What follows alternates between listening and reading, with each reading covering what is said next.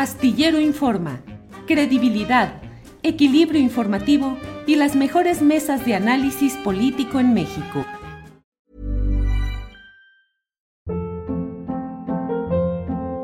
Hold up. What was that? Boring. No flavor. That was as bad as those leftovers you ate all week. Kiki Palmer here, and it's time to say hello to something fresh and guilt-free. Hello Fresh. Jazz up dinner with pecan-crusted chicken or garlic butter shrimp scampi. Now that's music to my mouth. Hello Fresh. Let's get this dinner party started. Discover all the delicious possibilities at hellofresh.com. Hey, it's Ryan Reynolds, and I'm here with Keith, co star of my upcoming film, If, only in theaters, May 17th. Do you want to tell people the big news? All right, I'll do it. Sign up now and you'll get unlimited for $15 a month in six months of Paramount Plus Essential Plan on us. Mintmobile.com slash switch. Upfront payment of $45 equivalent to $15 per month. Unlimited over 40 gigabytes per month. Face lower speeds. Videos at 480p. Active Mint customers by 531.24 get six months of Paramount Plus Essential Plan. Auto renews after six months. Offer ends May 31st, 2024. Separate Paramount Plus registration required. Terms and conditions apply if rated PG. De este día. Ya están con nosotros ahí. Víctor Ronquillo. Víctor, buenas tardes. Hola, buenas tardes. Gusto saludarlos a ti, Julio, a Guadalupe, a Ricardo y al público que nos acompaña también. Muchas gracias. A ti, gracias. Ricardo Ravelo, buenas tardes. Hola Julio, como siempre un placer estar contigo en este espacio. Saludo a mis compañeros Guadalupe, a Víctor Ronquillo y también al público que nos sigue. Gracias, Guadalupe Correa Cabrera, buenas tardes. Chup, chup. No, no, lo tienes activado. Seguimos mientras tú lo activas. Gracias. Eh, bueno, antes de, de ir eh, eh, sobre una serie de, de, temas que son relevantes y que vamos a tocar a lo largo de esta mesa, déjenme por favor tocar este tema de lo que ha sucedido en Guanajuato.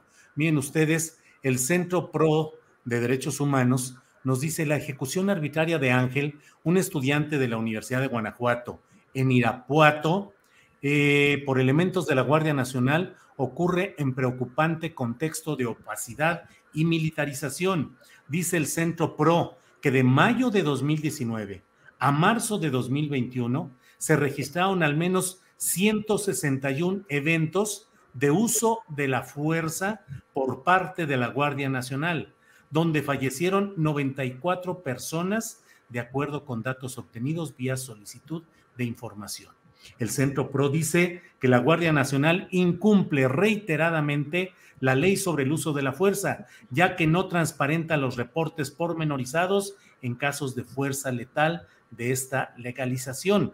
Actores externos no pueden por ello evaluar si este uso de la fuerza es legal. Dice además los controles no son idóneos. La unidad de asuntos internos está en manos de exintegrantes de cuerpos castrenses con preocupantes antecedentes a violaciones graves a derechos humanos. Lo que ha sucedido es que en medio de una situación que en un comunicado de prensa de la Guardia Nacional dice que hubo incertidumbre, pues un elemento de la Guardia disparó contra un vehículo en el que viajaba un joven de 19 años, estudiante de agronomía en la Universidad de Guanajuato, y lo asesinó, no hay otra palabra, lo asesinó e hirieron también eh, a otra estudiante que iba en ese mismo vehículo. Mm, ¿Qué sucede? ¿Qué hay? Víctor Ronquillo, aunque luego eh, tenemos muchos temas, pero quisiera tener tu opinión sobre sucesos como este de Guanajuato y en general lo que sucede en lo que hemos estado señalando. Víctor, por favor. Bueno, pues es una situación muy preocupante porque al final de cuentas tenemos que recordar que la Guardia Nacional está conformada mayoritariamente por personas provenientes de las Fuerzas Armadas. Esto creo que nos deja ver el que la actuación de esta Guardia Nacional, sin lugar a dudas, eh, de una manera o de otra, nos pone en el límite de la violación de los derechos humanos su presencia en diferentes ciudades, su presencia en las carreteras del país, su presencia a lo largo y ancho del, conjunto de nuestra geografía es cada vez más eh, evidente, ¿no?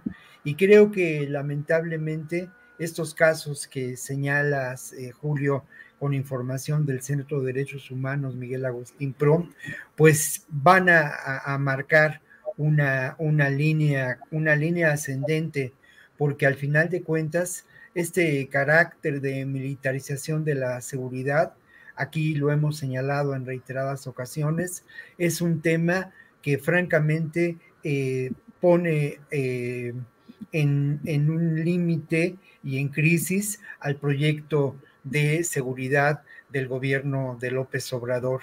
Creo que hay otras alternativas. Yo he señalado claramente y he tratado de exponer la estrategia eh, amplia de, seguridad, pero creo que este, este elemento nos, eh, o, esta realidad pone en duda la posibilidad de llevar adelante la construcción de la paz.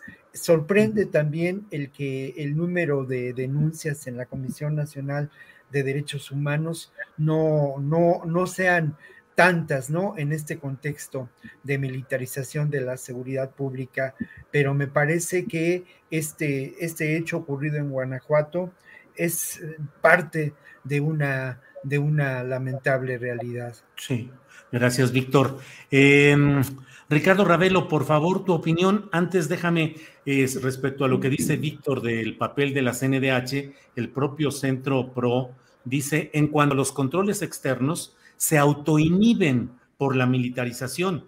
La CNDH ni siquiera se ha pronunciado por esta ejecución y en otras similares lo ha hecho de forma tardía y complaciente. Tu opinión, Ricardo, por favor. Sí, mira, Julio, es muy lamentable. Coincido con lo que dice Víctor.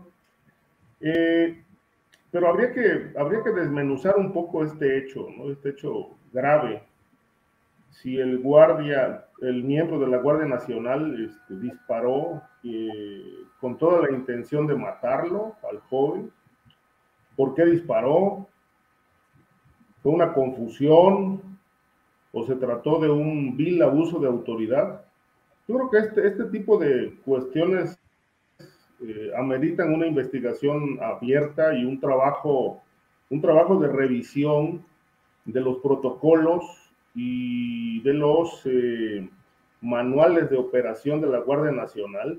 Este, porque, por ejemplo, aunque vaya a sonar un, un poco, eh, digamos que insidioso de mi parte, pero la Guardia Nacional eh, que se ha desplegado a lo largo y ancho del país eh, y, particularmente en entidades que tienen crisis eh, de violencia, respetan con una muy clara convicción la orden de no disparar contra los criminales que, por ejemplo, ponen en jaque la seguridad en Zacatecas, en Michoacán y en otros estados, en Tamaulipas. Es decir, este, si se trata de la delincuencia organizada, ellos tienen muy claro que no pueden disparar ni al aire. Pueden hacer acto de presencia en territorios, pueden llevar a cabo operativos este, sin ejecutar un solo disparo, eh, pero si, si se trata de civiles como es el caso de Guanajuato, pues nadie nos explica qué pasó. Eh, lo que acabas de mencionar es muy grave, que ni siquiera una autoridad, salvo el escueto comunicado de la Guardia Nacional, ninguna otra autoridad oficial se ha pronunciado al respecto. No es la primera vez que esto ocurre, como bien decía Víctor Ronquillo.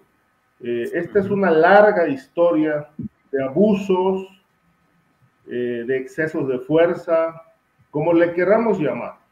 Eh, no es gratuito ni es eh, conspiración contra nadie. El hecho de que este, este órgano de Naciones Unidas le haya solicitado al gobierno federal este, retirar al ejército de las tareas de seguridad, justamente por el cúmulo de denuncias que están eh, planteadas, presentadas en organismos internacionales y que dan cuenta de cómo eh, la militarización ha traído como consecuencia este abuso de poder que hasta hoy, por desgracia, prevalece.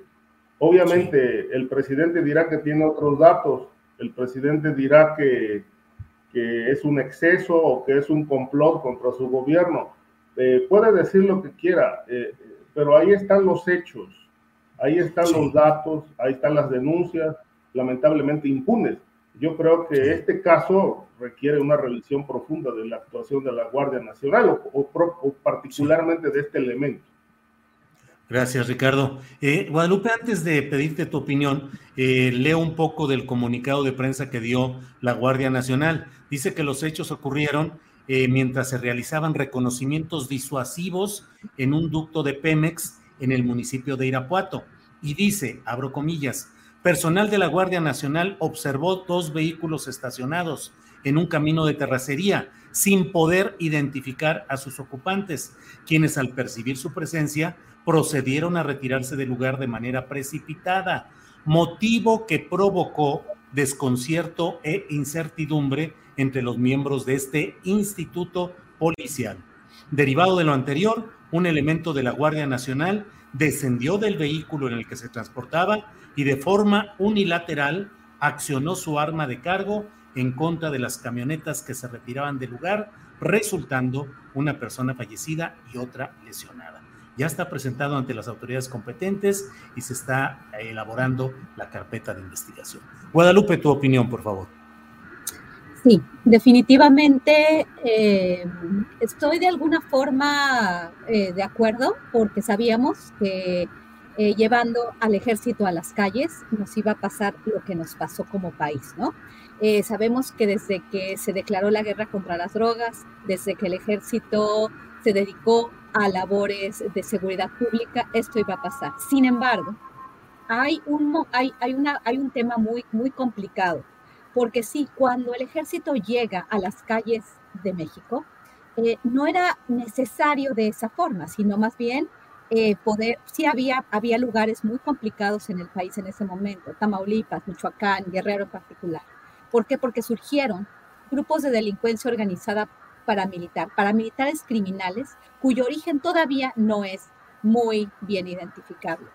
Bueno, los Zetas, sus orígenes, la familia michoacana que tiene origen en los Zetas, y bueno, todos, todos estos, estos, eh, estos grupos que alimentaron la militarización de la delincuencia organizada. Eso hay que entenderlo muy bien. ¿Por qué? porque se declara una guerra contra las drogas, se envía a la policía y a, la Policía Federal y al ejército y se, y se forma una guerra de baja intensidad, baja pero muy alta intensidad, porque lo vimos y lo hemos vivido. Eh, cuando los homicidios iban para abajo, solamente se metió el ejército a las calles. ¿Por qué? Porque operan de esta forma porque los militares no preguntan. Claro que supuestamente ha habido una, una profesionalización con la creación de la Guardia Nacional, pero la Guardia Nacional no fue un, eh, este, una, eh, un capricho del presidente, sino fue una respuesta a una situación muy complicada que se ha ido alimentando. Por un lado, las organizaciones internacionales, las organizaciones de derechos humanos, muchas financiadas por los mismos eh, actores, ¿no? Y las Naciones Unidas. Es cierto, lo que dicen es cierto. Los, abusos por parte de, de una policía semimilitarizada son ciertos. Pero por el otro lado, la creación de este caldo de cultivo y la llegada de más paramilitares criminales a diferentes partes del país hacen imposible quitar a los militares de la calle. ¿Y por qué lo digo? Porque conozco bastante bien el territorio nacional con relación a las partes donde existen estos paramilitares criminales y lo que opina la sociedad con relación a que se queden o que se vayan. Pregúntele a una persona que vive en, Veracruz porque tuvieron una relación muy complicada con las, con las policías estatales. Pregúntele a una persona que vive en Tamaulipas, una persona que vive en Zacatecas. Yo no estoy yo no estoy justificando la estrategia de Felipe Calderón que se ha extendido, por, pero es imposible, porque por un lado están este, este poder blando de Washington que dice no, que se vayan, o no, no de Washington, digamos de la comunidad internacional, que tienen razón, pero por el otro lado llegan estos paramilitares criminales. ¿Cómo atiendes este problema? Por el otro lado, existe también esta cuestión que ahorita estamos percibiendo, por ejemplo, en el estado de Chihuahua. Maru Campos dice, no, esto hay que, hay que, hay que modificarlo, yo voy a pasar la Secretaría de Seguridad, voy a pasar las, las acciones más importantes de seguridad a Ciudad Juárez. Y se presenta como la, la nueva gobernadora con una serie de policías que están militarizados en su acción. Estoy hablando de que por un lado hay una, hay una crítica a la militarización. Entonces, ¿qué vamos a hacer? Cuando la Policía Federal seguía las órdenes de Genaro García Luna, aún incluso un sexenio después de haber dejado el puesto.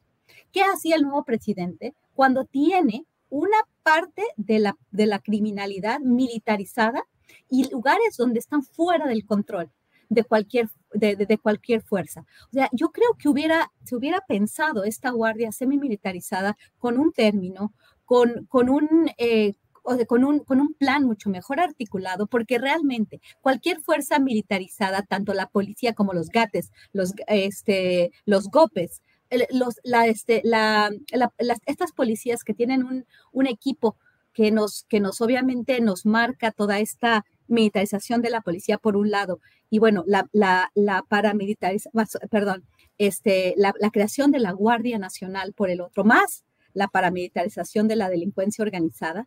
Todo esto es un caldo de cultivo que nunca se va a terminar y Estados Unidos presiona cuando, cuando arrestan al huevo, cuando supuestamente hay un, hay un evento en el consulado de Nuevo Laredo, Estados Unidos presiona y entonces México tiene que mandar a la Guardia Nacional a, a Monterrey y a, este, y a Nuevo Laredo. Entonces, por un lado, Estados Unidos nos dice, los organismos internacionales están militarizando a López Obrador, pero por el otro lado, todas las fuerzas, los gobernadores que están con Abbott, empiezan a mandar sus policías federales estatales militarizadas. Y por el otro lado, Estados Unidos nos dice, el entendimiento bicentenario sí vamos a cambiar, pero yo quiero seguir, yo, yo quiero seguir con el mismo... Eh, con el mismo modelo. Entonces estamos en una encrucijada muy compleja que no es tan fácil decir, no, vamos a quitar a los militares de las calles. ¿Y qué, y, qué vas a crear? No puede ser de, de, de, esta forma que quitemos a la Guardia Nacional. Hoy por hoy no tenemos policías. Sí habría que hacer una cuestión mucho más compleja para eh, evitar estas violaciones a derechos humanos. Pero esto de, está, es que el presidente está militarizando, es que el presidente está militarizando. Esta crítica que viene de un segmento muy, eh, muy identificable, porque, como dije anteriormente, hay algunas organizaciones, muchas de ellas con financiamiento extranjero, por un lado el poder de Washington, el poder blando y el poder duro, ¿no? Que no, que no necesariamente van por el mismo lado, pero siempre generando una inestabilidad, una inestabilidad tanto política como, como a nivel geopolítico. Sí, gracias Guadalupe. Bueno, ya saben que aquí yo eh, eh, respeto y comparto sus puntos de vista, no soy más que un agente de tránsito, suelo decirlo, pero sí debo decir, Guadalupe, que yo soy de quienes señalan de una manera clara, contundente y desde mi punto de vista convencido de que hay un proceso de militarización grave en este país, que hay una cesión de negocios de poderes y de participación a los militares que no combina con las ideas de izquierda, que no está en el terreno de la lucha progresista y que en la historia latinoamericana ha significado retroceso y justamente la apariencia efectista de que se resuelven los problemas en lo inmediato, aunque en realidad las estadísticas y la historia nos muestra cosas distintas. Pero yo aquí no estoy para debatir ni polemizar, simplemente doy mi punto de vista. Pero te puedo decir una cosa, yo creo que tienes razón. O sea, eh, yo creo que en el, en el, en el tema de las, las capacidades que tiene el ejército en otras áreas, fuera de la seguridad, aquí podríamos decir, hablando no, no, no como un eslogan ni como un ataque, sino por lo lo que es real. Pero en el tema de la seguridad pública, es muy difícil es muy difícil después de todo este círculo de violencia, de vinculación de las Fuerzas Armadas y de la mayor militarización del crimen organizado precisamente por la presencia del ejército, de la Secretaría de Defensa y la Marina, que se gestó en 12 años de una, de, una estrategia directa. O sea, en realidad es muy difícil no, no, estoy diciendo que estamos en una encrucijada. Por mí, que nunca se hubiera metido el ejército. Pero ahora, ¿qué hacemos? Yo creo que debemos de planear un plan para desmilitarizar. El, tema no eh, tiene que ir por partes, ¿no? Yo estoy de acuerdo contigo en que en los puertos, el manejo de puertos, el manejo de funciones por parte de la Secretaría de la Defensa Nacional es, es muy peligroso. Pero en el tema de la seguridad, esto de que se está militarizando el país, en el tema de la seguridad. Es decir, ¿qué vamos a hacer entonces? ¿Quitamos a los militares de las calles o planeamos una salida que al mismo tiempo controle a estos paramilitares criminales que no tienen un origen claro? Gracias, eh, Guadalupe. Eh, Víctor Ronquillo, em, una denuncia de Julio Scherer contra el fiscal Gers Manero ha agregado pues un elemento muy contundente en este eh, juego de vencidas que tienen el exconsejero jurídico de la presidencia, Julio Scherer, y el fiscal Gers Manero, en medio de insistentes versiones de que estaría por salir Gers Manero y que incluso uno de sus uh, relevos podría ser el todavía ministro presidente de la Corte, Arturo Saldívar. ¿Qué opinas sobre esto, Víctor? Chuc, chuc, chuc, chuc.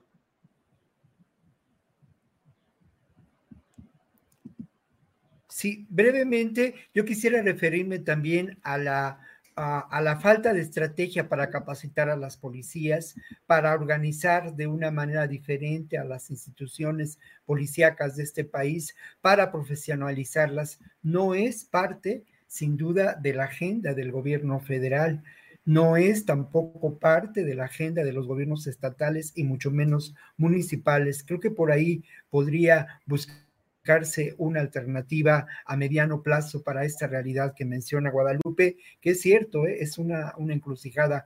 Bueno, aquí creo que lo importante y lo que yo primero quiero destacar es que sin duda encontramos un conflicto en los altos niveles del gobierno y de eh, lo que podemos considerar el poder político que auspicia la cuarta transformación.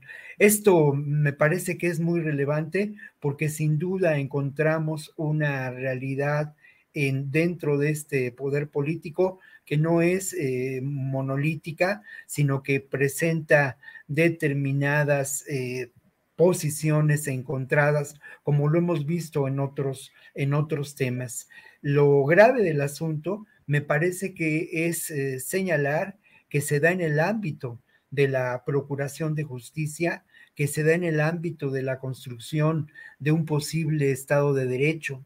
Los protagonistas visibles de este conflicto son, por una parte, el fiscal Gers Manero, altamente cuestionado, y Julio Scherer, quien eh, salió de una manera intempestiva de la, ah, del apartado de consultoría, de acción jurídica, ligado muy cerca, muy, muy cerca al propio López Obrador. En este conflicto también tuvo su participación Olga Cordero. A mí me, me preocupa mucho el nivel de las acusaciones presentadas por el propio Scherer García, ¿no? Asociación delictuosa, por ejemplo, ¿no? por parte de los funcionarios públicos, señalando al propio Gers Manero y calificándolo pues como un hombre eh, eh, eh, enfermo, envenenado, dice, dice Julio Scherer. Y por otra parte, las acusaciones formuladas por la Fiscalía General de la República también son altamente preocupantes para quien ocupó este cargo de enorme relevancia en, la, ah, en el gobierno actual. Acusaciones que mencionan a un eh, despacho de abogados cercano a Scherer que operaba en favor del tráfico de influencias y de eh, el manejo de posibles atenuantes a, presuntas culpabilidades con el pago, con el pago, con, con el alto pago de recursos económicos, incluso con la cesión de empresas. Este escenario eh, a mí me preocupa porque tiene que ver con, la, con una realidad que no, que, no, que no conocemos y que se expone poco en, poco en los medios, ¿no? Eh, sin duda, el mayor conflicto que en estos momentos se expone en los medios tiene que ver con la oposición de dos visiones de país con los eh, enfrentamientos políticos en diferentes ámbitos, las propuestas de reforma de López Obrador, pero de esta realidad poco conocemos y me parece que esta realidad sin duda es el lado oscuro y sombrío de un proyecto de transformación que eh, al que muchos eh, con el que muchos simpatizamos, pero que me parece tiene que eh, buscar la forma de esclarecer estos hechos. No voy a cuestionar más la actuación de Gers Manero, simplemente quiero mencionar pues la, incapacidad que ha tenido para la, la incapacidad o la complicidad con la que se ha comportado respecto a lo que es, eh, debería haber sido la acción fundamental de lo que podía considerarse el primer eh, fiscal autónomo en la historia de este país, si así fuera el caso. Esa actuación en términos de, desmontar al monstruo que, eh, que es la, la, propia Fiscalía General de la República y algo que es muy importante y que he señalado aquí en reiteradas ocasiones, la necesidad de buscar la alternativa de una verdadera justicia transicional para terminar con estos elementos estructurales que sin duda generan una enorme impunidad. Bien, gracias Víctor. Eh, Ricardo Ravelo, ¿qué opinas sobre este tema de los sucesos relacionados con Julio Scherer y con Alejandro Gertz, las versiones de que estaría de salida y su eventual relevo? ¿Qué opinas, Ricardo? Bueno, mira, eh, este caso ya se, se, convirtió evidentemente en un litigio, es muy difícil, digamos, dar por hecho cosas, eh, en tanto no haya fallos judiciales que, así lo, determinen.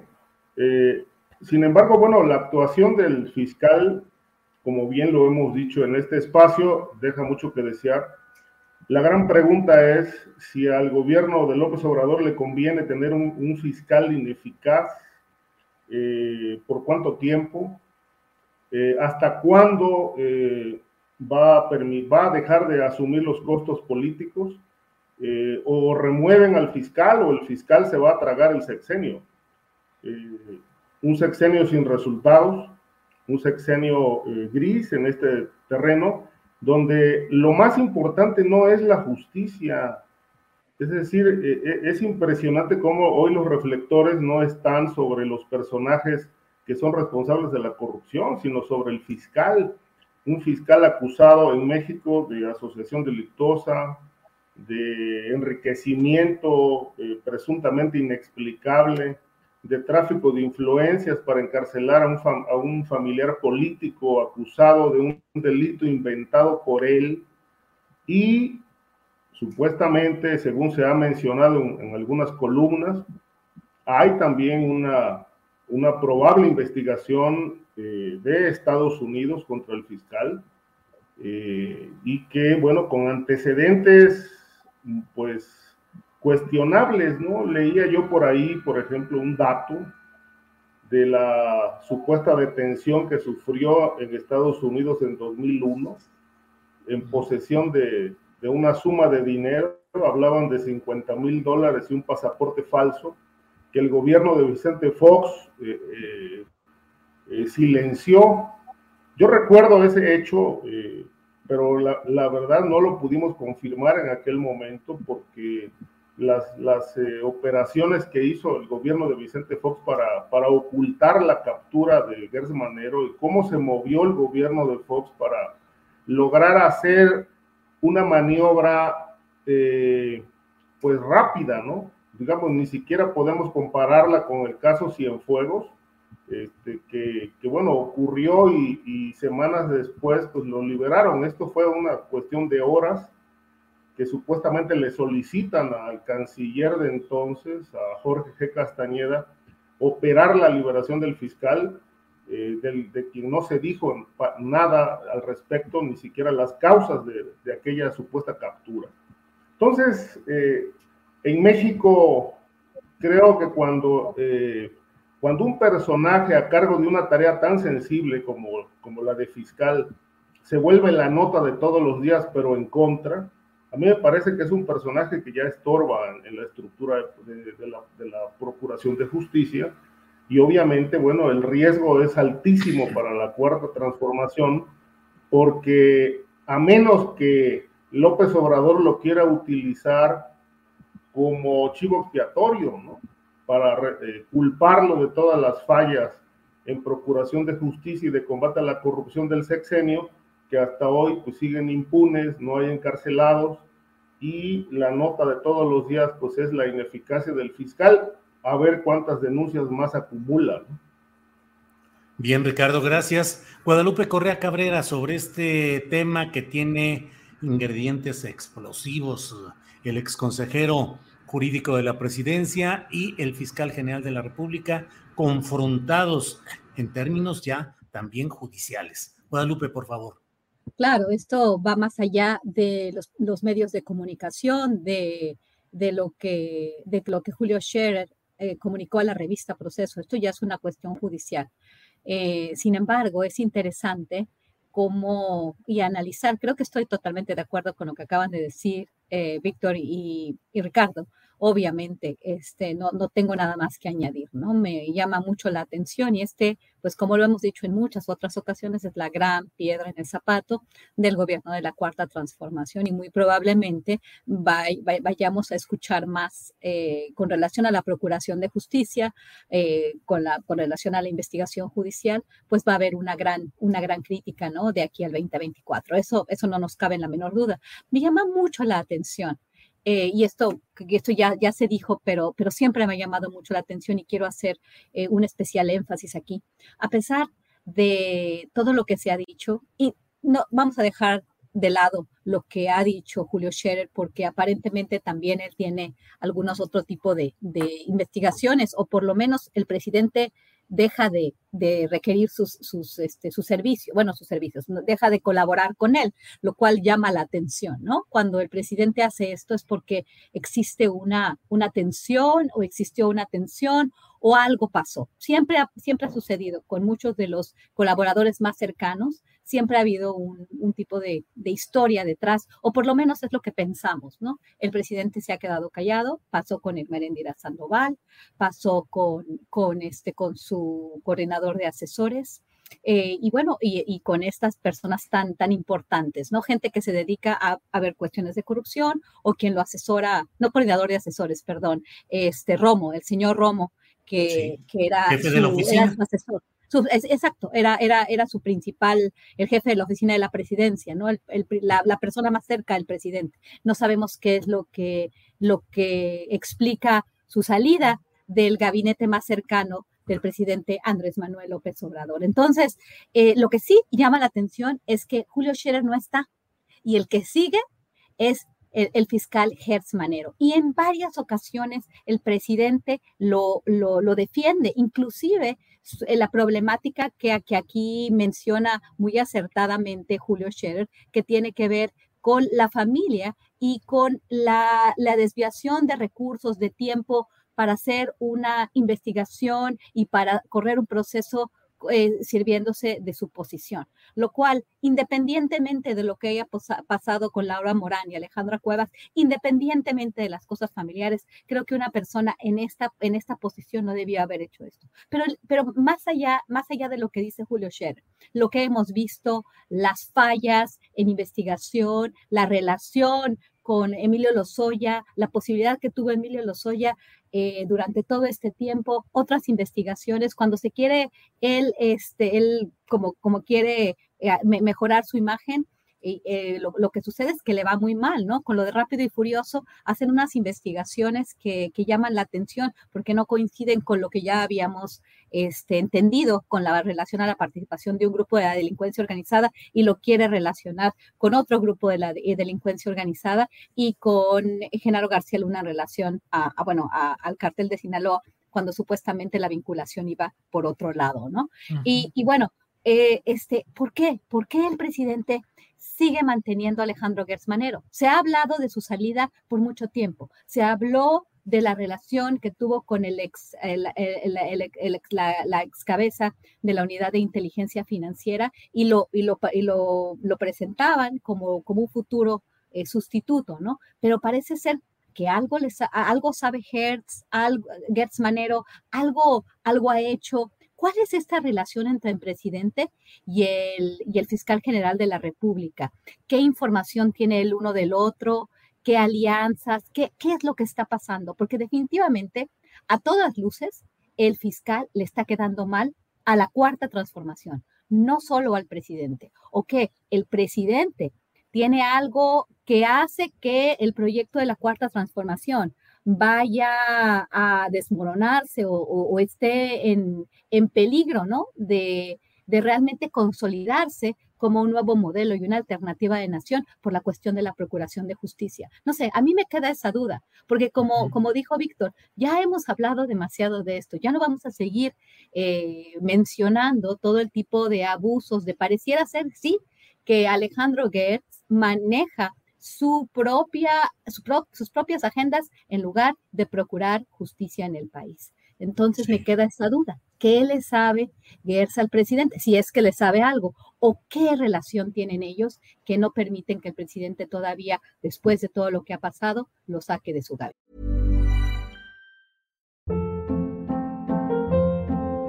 Hold up. What was that? Boring. No flavor. That was as bad as those leftovers you ate all week. Kiki Palmer here, and it's time to say hello to something fresh and guilt-free. Hello Fresh. Jazz up dinner with pecan-crusted chicken or garlic butter shrimp scampi. Now that's music to my mouth. Hello Fresh. Let's get this dinner party started. Discover all the delicious possibilities at hellofresh.com.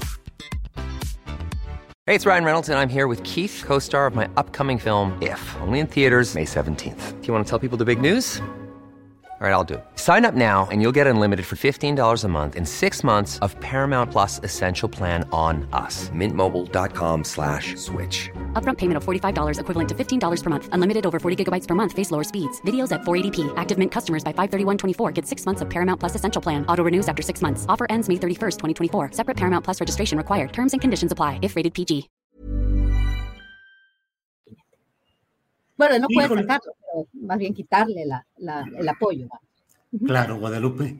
Gracias. Víctor Ronquillo, eh, pues eh, el cierre de Guadalupe es muy sugestivo. ¿Qué le sabe o qué le debe eh, uno a otro en el caso de Gers al presidente López Obrador? Pero bueno, Víctor, hay un tema que creo que ayuda a redondear lo que hemos estado hablando acerca pues del combate al crimen organizado y en este caso me refiero a lo que es el entendimiento bicentenario. Hubo una reunión en la cual estuvo el embajador Ken Salazar, la secretaria de Seguridad Rosa Isela Rodríguez y el secretario de Relaciones Exteriores Marcelo Ebrard. El canciller dijo que hubo 10 logros en 11 semanas en todo este entendimiento bicentenario. ¿Cómo va ese tema, Víctor, por favor? Bueno, aquí habría que preguntarse primero si realmente este entendimiento bicentenario cambia la relación en, el tema de la seguridad, eh, con todo lo amplio que puede ser este tema, con todo lo que conlleva este tema entre México y Estados Unidos.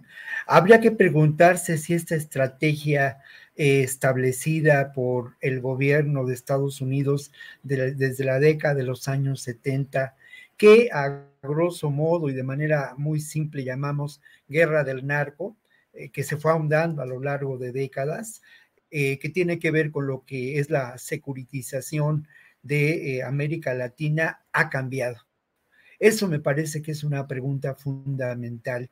Si también ha cambiado la relación de subordinación entre México y Estados Unidos.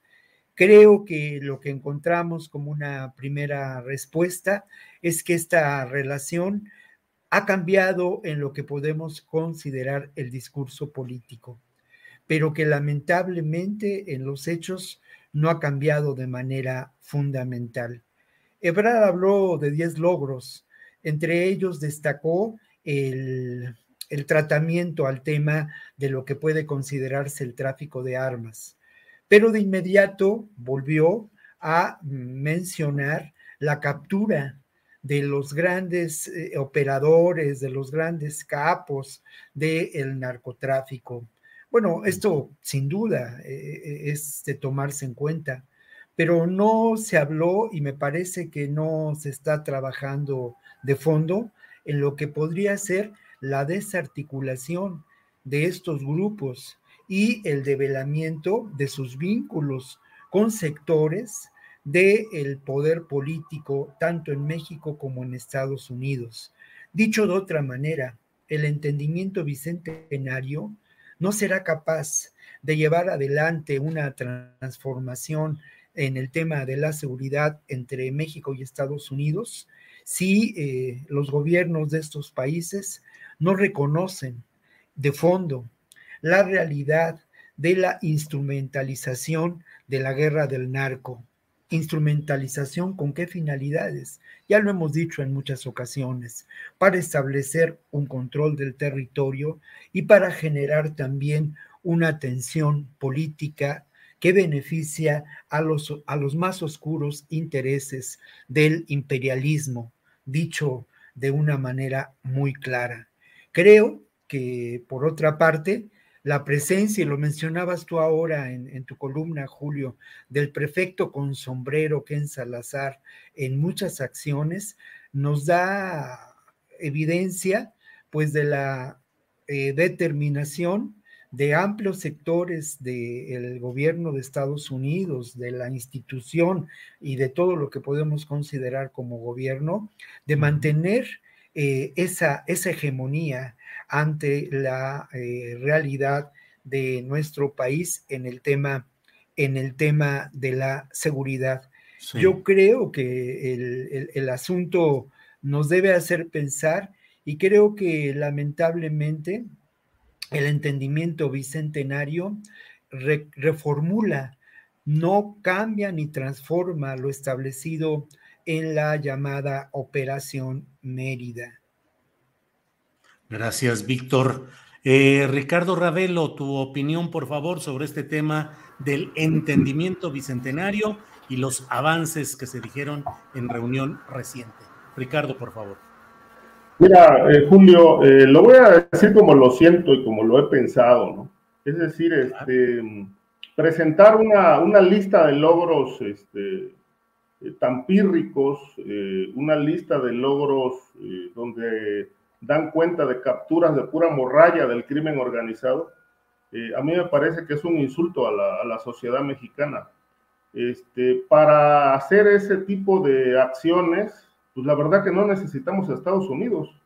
Históricamente México, con todos sus errores, se las ha gastado eh, para detener a personajes en otro tiempo, por ejemplo, como Félix Gallardo, entre otros, y el Chapo aquí en México. En fin, hay muchísimo cuestionamiento de la política criminal eh, a lo largo del tiempo, pero muchas acciones eh, en contra del crimen organizado se llevaron a cabo sin presencia de de personajes de Estados Unidos. Eh, Víctor, Víctor tocaba un punto ahí, ¿no? Si ha cambiado la relación. Pues sí, sí, sí ha cambiado. Yo creo que lo que ha permitido México es tener una suerte de autoridad fiscal o fiscalizadora de las acciones contra el crimen organizado a partir de cómo se mueve el embajador mexicano, cómo están checando permanentemente lo que México hace o no hace en materia de combate al crimen Sí, pero me parece que todo esto raya en la simulación, porque, por ejemplo, ¿por qué no hablan de los objetivos centrales del crimen? El Mayo Zambada, el Guano eh, García Loera, los hijos del Chapo Guzmán, Caro Quintero, todo el imperio que significa Sinaloa y que agrupa a personajes de la política, el caso de Tamaulipas y su gobernador, la narcopolítica, uno de los graves problemas que enfrenta México y que impiden que este país tenga una gobernanza sana, porque bueno, con intereses criminales eh, en el ejercicio del poder es muy difícil realmente alcanzar objetivos en materia de seguridad pública. De eso no se habla.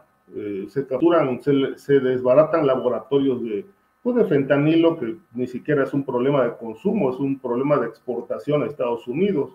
Pero, por ejemplo, eh, los grupos que operan en la Ciudad de México y que ya están aceptados, redes del cártel de Jalisco, redes del cártel de Sinaloa, que bueno, de buenas a primeras llegaron y se, acomodaron. Eh, por todos lados hay reacomodos del crimen, la violencia continúa, los muertos siguen, este, y no pasa nada. Eso no le importa a Estados Unidos, tampoco digamos que alzan la voz para para defender los intereses de México y de la sociedad mexicana para decir, híjole, pues qué grave está la situación en el país. No, eso no les importa. Dan un rosario, dan a conocer un rosario de, de, de logros verdaderamente pírricos, intrascendentes, porque eso y nada, desde mi punto de vista, es lo mismo, a partir de un elemento obvio y evidente para todos. Mientras estos eh, logros no se reflejen en seguridad pública, en pacificación del territorio, no tienen absolutamente ningún sentido, ninguna importancia. No trascienden y obviamente lo anuncian y en tres días ya es olvido porque la, la violencia prevalece, la corrupción continúa. Entonces, pues bueno, me parece que esto es una simulación y un juego de intereses de los dos países. Eh, realmente lo, lo, importante, desde mi punto de vista, todavía está por hacerse. Gracias, Ricardo. Eh, sobre este mismo tema, por favor, Guadalupe Correa, tu opinión sobre el entendimiento bicentenario, sus logros o no. ¿Qué opinas, Guadalupe?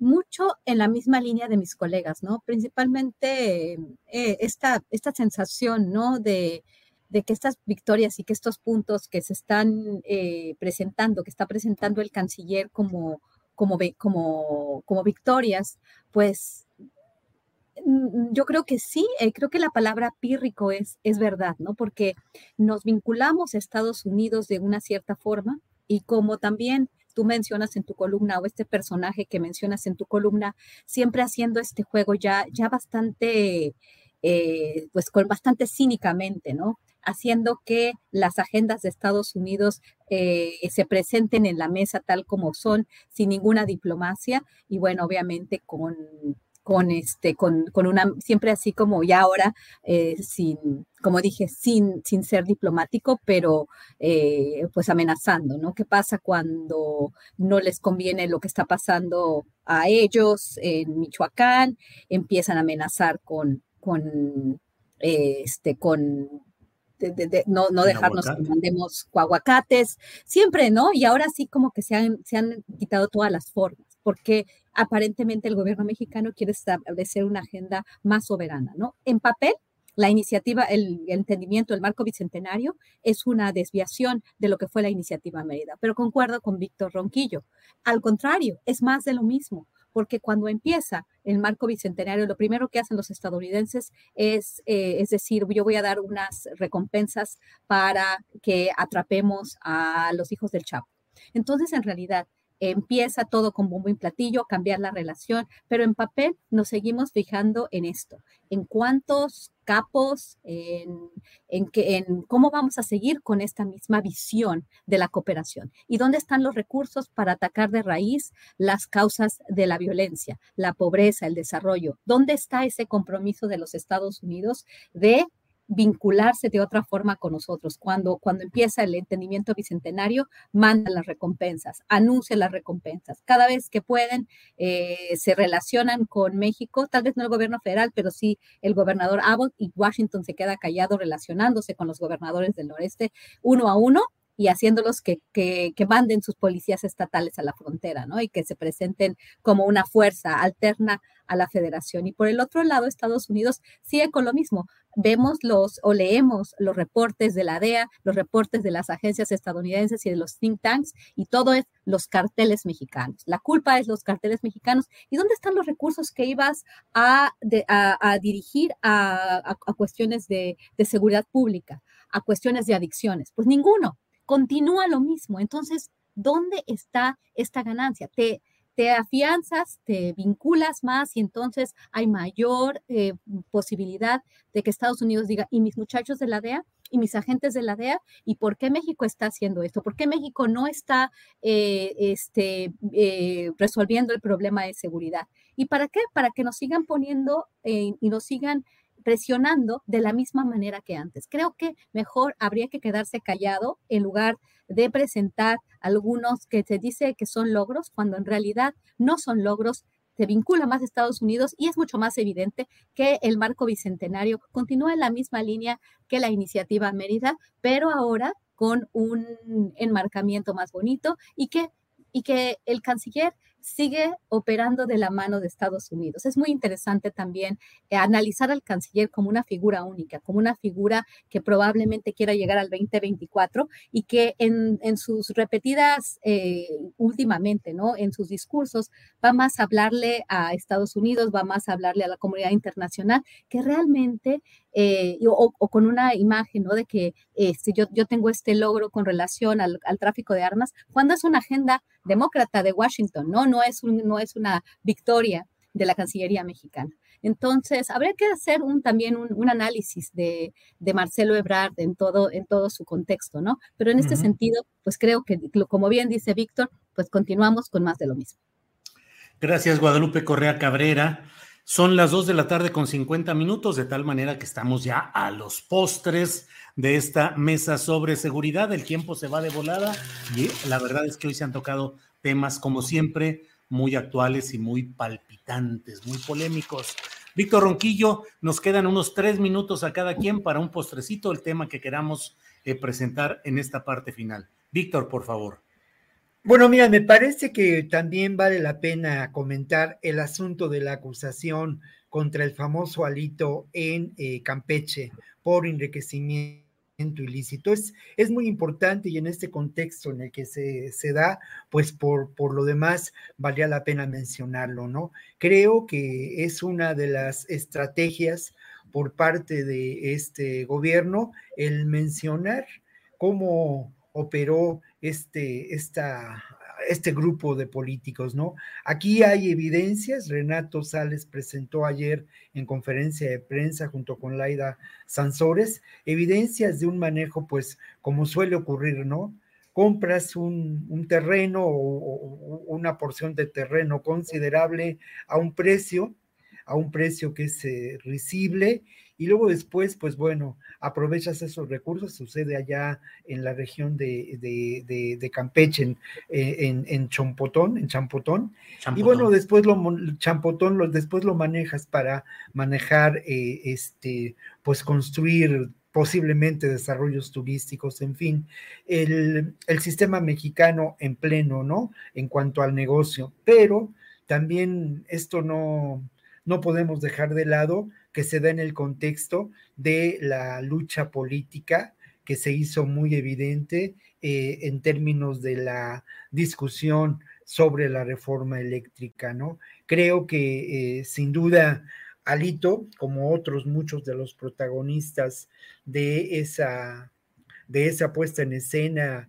terrible, tragicómica, ocurrida hace un par de domingos, pues es sin duda un personaje ligado a eventos que pueden considerarse de corrupción y de eh, corrupción política, pertenecen sin duda a este poder político criminal que ha generado en nuestro país una terrible desazón y que está sin duda ligado también a esta a este fenómeno terrible, ¿no? De la alianza entre este poder político criminal y los poderes fácticos del crimen organizado y del negocio y los negocios de la economía de lo ilícito, Julio. Víctor, muchas gracias, Víctor Ronquillo. Eh, vamos con Ricardo Ravelo. Ricardo, postrecito, lo que desees agregar, por favor. Fíjate que en días pasados se publicó un, una nota eh, que, bueno, me llamó a lo personal mucho la atención, que es esta liberación de el Vicentillo en Estados Unidos, quien ya no está preso, pero bueno, alrededor de este personaje hay un misterio y eh, aparentemente el acuerdo fue que no lo iban a mantener bajo una suerte de liberación vigilada, según dijeron, con la condición de que no podía viajar en cierto tiempo a Estados Unidos. Pero bueno, eh, lo que, hasta dónde puede llegar, eh, digamos, las, eh, las negociaciones entre crimen organizado y autoridades de Estados Unidos, que se dicen impolutas. si el Vicentillo soltó información volviéndose delator y dejando a un lado la historia de criminal pues bueno, para Estados Unidos esto cuenta mucho y, bueno, cuando ellos consideraron que era suficiente lo que ya les había contado, pues decidieron liberarlo, ¿no?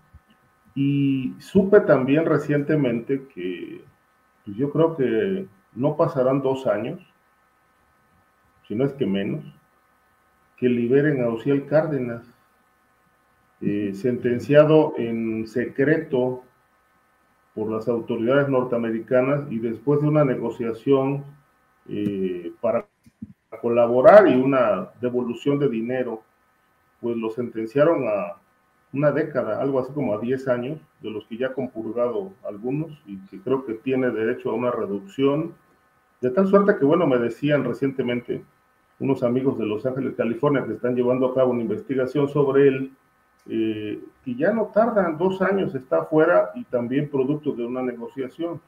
Entonces, bueno, pues eh, yo creo que si todo se negocia, pues eh, esto explicaría mucho de este tema de simulación entre autoridades mexicanas y norteamericanas con respecto a lo del tema narcotráfico en México, ¿no? Y explicaría también lo que Guadalupe decía hace un momento, la actuación, la actuación de Marcelo Ebrard, quien, bueno, más allá de asumir posturas o de decir, bueno, ampliar la agenda de objetivos eh, eh, en México para capturar capos, pues bueno, nada de muertito, queda bien con Dios y con el diablo, no se confronta con el crimen, queda bien con Estados Unidos, y bueno, ahí nos la llevamos hasta que lleguen el proceso electoral mexicano en 2023, el año entrante que ya arrancan las, eh, el proselitismo rumbo al 2024.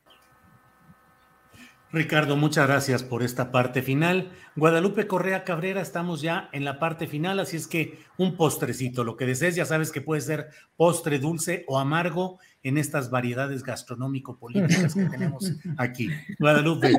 Hoy vengo medio amarga, entonces, entonces voy a, voy a, voy a, voy a tratar un tema que creo que sería bueno también seguir, seguir, seguir hablando de eso, ¿no? El poder judicial, la oposición eh, se vanagloria de que existe el poder judicial para que el, balance de poderes, ¿no? Y un, un profesor de Derecho del CIDE, no recuerdo su nombre, pero hizo un comentario bastante desafortunado, ¿no? En el tema de las contramayorías, cómo se establecen. Muy bueno, hemos visto, ¿no? Ya en, en, varias, en varias ocasiones cómo funcionan los jueces, ¿no? Cómo pasó, por ejemplo, el tema de la reforma eléctrica, los jueces dieron unos amparos impresionantes a empresas que estaban pues, lucrando, ¿no? Y, y, que se, y que se han enriquecido gracias a nuestros impuestos, pero esto es lo que está haciendo el, el, el el, grandísimo sistema contramayoritario. ¿no? Y, hoy por la mañana el segundo tribunal colegiado eh, notificó el levantamiento del bloque de cuentas de Javier García Cabeza de Vaca, que le había puesto mm. la UIF desde mayo de 2021, ¿no? Cuando se otorgó una orden de aprehensión contra el político y lavado de dinero, que luego fue amparado, ¿no? Este poder judicial que ampara delincuentes o presuntos delincuentes, en este momento es un presunto delincuente, pero no nos deja avanzar para entender cuando el río suena es que agua lleva. Y con relación a Francisco Javier García Cabeza de Vaca, ya hemos hablado también muchísimo este, Ricardo Ravelo nos ha comentado, nos ha contado muchos detalles porque hizo una investigación muy a conciencia en el estado de Tamaulipas. Yo también la hice y concuerdo con muchas cosas que se han podido conocer. Y bueno, y aquí hay todo un proceso y una investigación. ¿De dónde este, es, estos jueces, este eh, tribunal colegiado dice, no, no, no, que que le, que le levanten el bloqueo a las cuentas del mandatario? Esto nos hace ver eh, y bueno, y lo, interesante es que Pablo Gómez dijo, no, no, no, yo no lo voy a hacer porque hay, este, porque hay pruebas documentales de esto, ¿no? Esta, esta, esta pelea, ¿no? Entre poderes que sí, este, para contra, contraponer las mayorías, pero, pero cuando hay razón, no solamente por una cuestión política. Y parece ser, en este caso, que el Poder Judicial, como muchos eh, críticos, desde la academia inclusive, de la cuarta transformación dicen, es que lo que tenemos es el poder judicial, un poder judicial que, que, que, que, otorgan paros a los, a, los, a los presuntos criminales, ya en un proceso más importante, alguien que desbloquea cuentas solamente para avanzar la agenda de un gobernador que no quiere ser juzgado, porque tiene que ser juzgado. Es, es, es lamentable, lamentable también la decisión del juez Fierro eh, con relación a, continuar apoyando a Iberdrola, porque él quiere, él, reconoce que los, que los contratos de autoabasto son legales. Que una persona decida esto cuando ya se ha discutido, cuando ya se ha investigado, cuando ya se han encontrado todos los malos manejos de este, de este tipo de contratos, bueno, a mí, a mí me llama mucho la atención. Tantas tantos amparos que se han otorgado por, los jueces, habría que hacer una reforma judicial, así como se propone la reforma política del día de hoy, que me parece muy interesante, que obviamente es muy controvertida, y que los pluris y que si están bien o están mal, me parece muy interesante también. Se debería de plantar, de plantear una buena reforma al sistema judicial, porque no es posible que los jueces estén jugando este juego político y este juego muy perverso en, en el país. Guadalupe, como siempre, muchas gracias. Y bueno, pues son las 3 de la tarde en punto. Así es que agradezco a Víctor Ronquillo la presencia en esta ocasión. Víctor, buenas tardes, gracias. Muchas gracias a ti, Julio, y obviamente un saludo para los colegas y para el público que nos ha acompañado. Muchas gracias. Gracias, Ricardo Ravelo, gracias y buenas tardes. Gracias, Julio. Buenas tardes. Nada más eh, comentar un punto, este punto de Guadalupe tan interesante de lo de cabeza de vaca.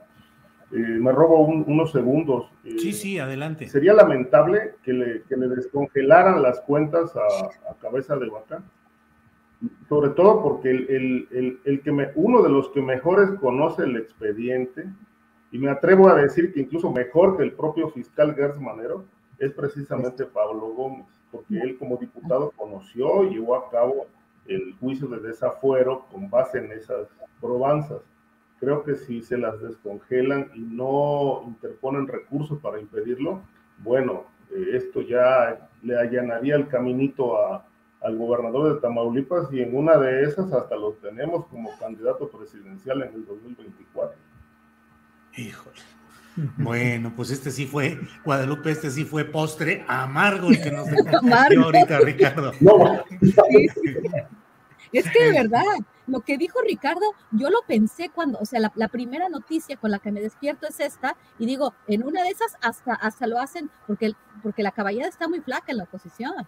Y yo entiendo que, que cabeza de vaca se ha mencionado ahí, se ha puesto en la mesa, eso Lili Telles o Francisco Javier García Cabeza de Vaca, o, quizás este, tienen, tienen, o, Alito Moreno, no sabemos, creo que, creo que tienen una caballada muy, muy flaca y, y, bueno, no es lo que dice Ricardo, es posible. Me da mucho gusto, me da mucho gusto como siempre platicar con ustedes, eh, siempre es un gusto estar aquí, de verdad.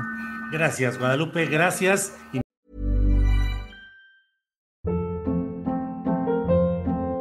Hold up. What was that? Boring. No flavor. That was as bad as those leftovers you ate all week. Kiki Palmer here, and it's time to say hello to something fresh and guilt-free. Hello Fresh. Jazz up dinner with pecan-crusted chicken or garlic butter shrimp scampi. Now that's music to my mouth. Hello Fresh. Let's get this dinner party started. Discover all the delicious possibilities at hellofresh.com. Hola, buenos días, mi pana. Buenos días, bienvenido a Sherwin Williams. ¡Ey! ¿Qué onda, compadre? ¿Qué onda? Ya tengo lista la pintura que ordenaste en el ProPlus app. Con más de 6.000 representantes en nuestras tiendas listos para atenderte en tu idioma y beneficios para contratistas que encontrarás en aliadopro.com. En Sherwin Williams somos el aliado del PRO.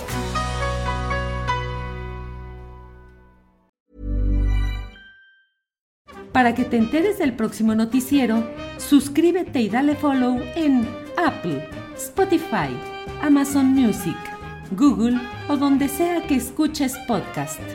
Te invitamos a visitar nuestra página julioastillero.com.